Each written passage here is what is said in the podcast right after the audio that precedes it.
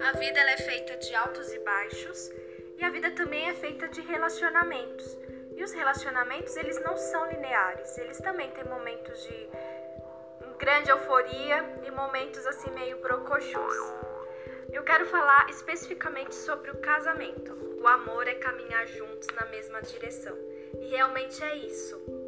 Eu li um texto do Rubem Alves e eu quero compartilhar com vocês sobre relacionamento direcionado para os casais. Vamos comparar o casamento a um jogo.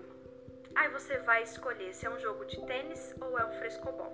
Vamos entender a diferença. O tênis é um jogo feroz. O seu objetivo é derrotar o adversário. Termina sempre com a alegria de um e a tristeza de outro. O frescobol se parece muito com o tênis. Dois jogadores, duas raquetes e uma bola. Só que para o jogo ser bom, é preciso que nenhum dos dois perca. Não existe adversário porque não há ninguém a ser derrotado. Aqui, ou os dois ganham ou ninguém ganha. O erro de um no frescobol é um acidente lamentável que não deveria ter acontecido, pois o gostoso mesmo é aquele ir e vir, ir e vir, ir e vir.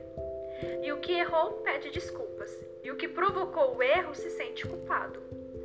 Ninguém ganha para que os dois ganhem. E se deseja então que o outro viva sempre, eternamente, para que o jogo nunca tenha fim.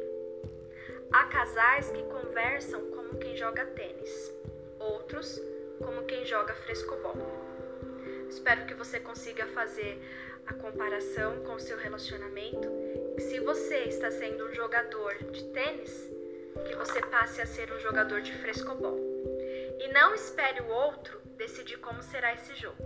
Comece você.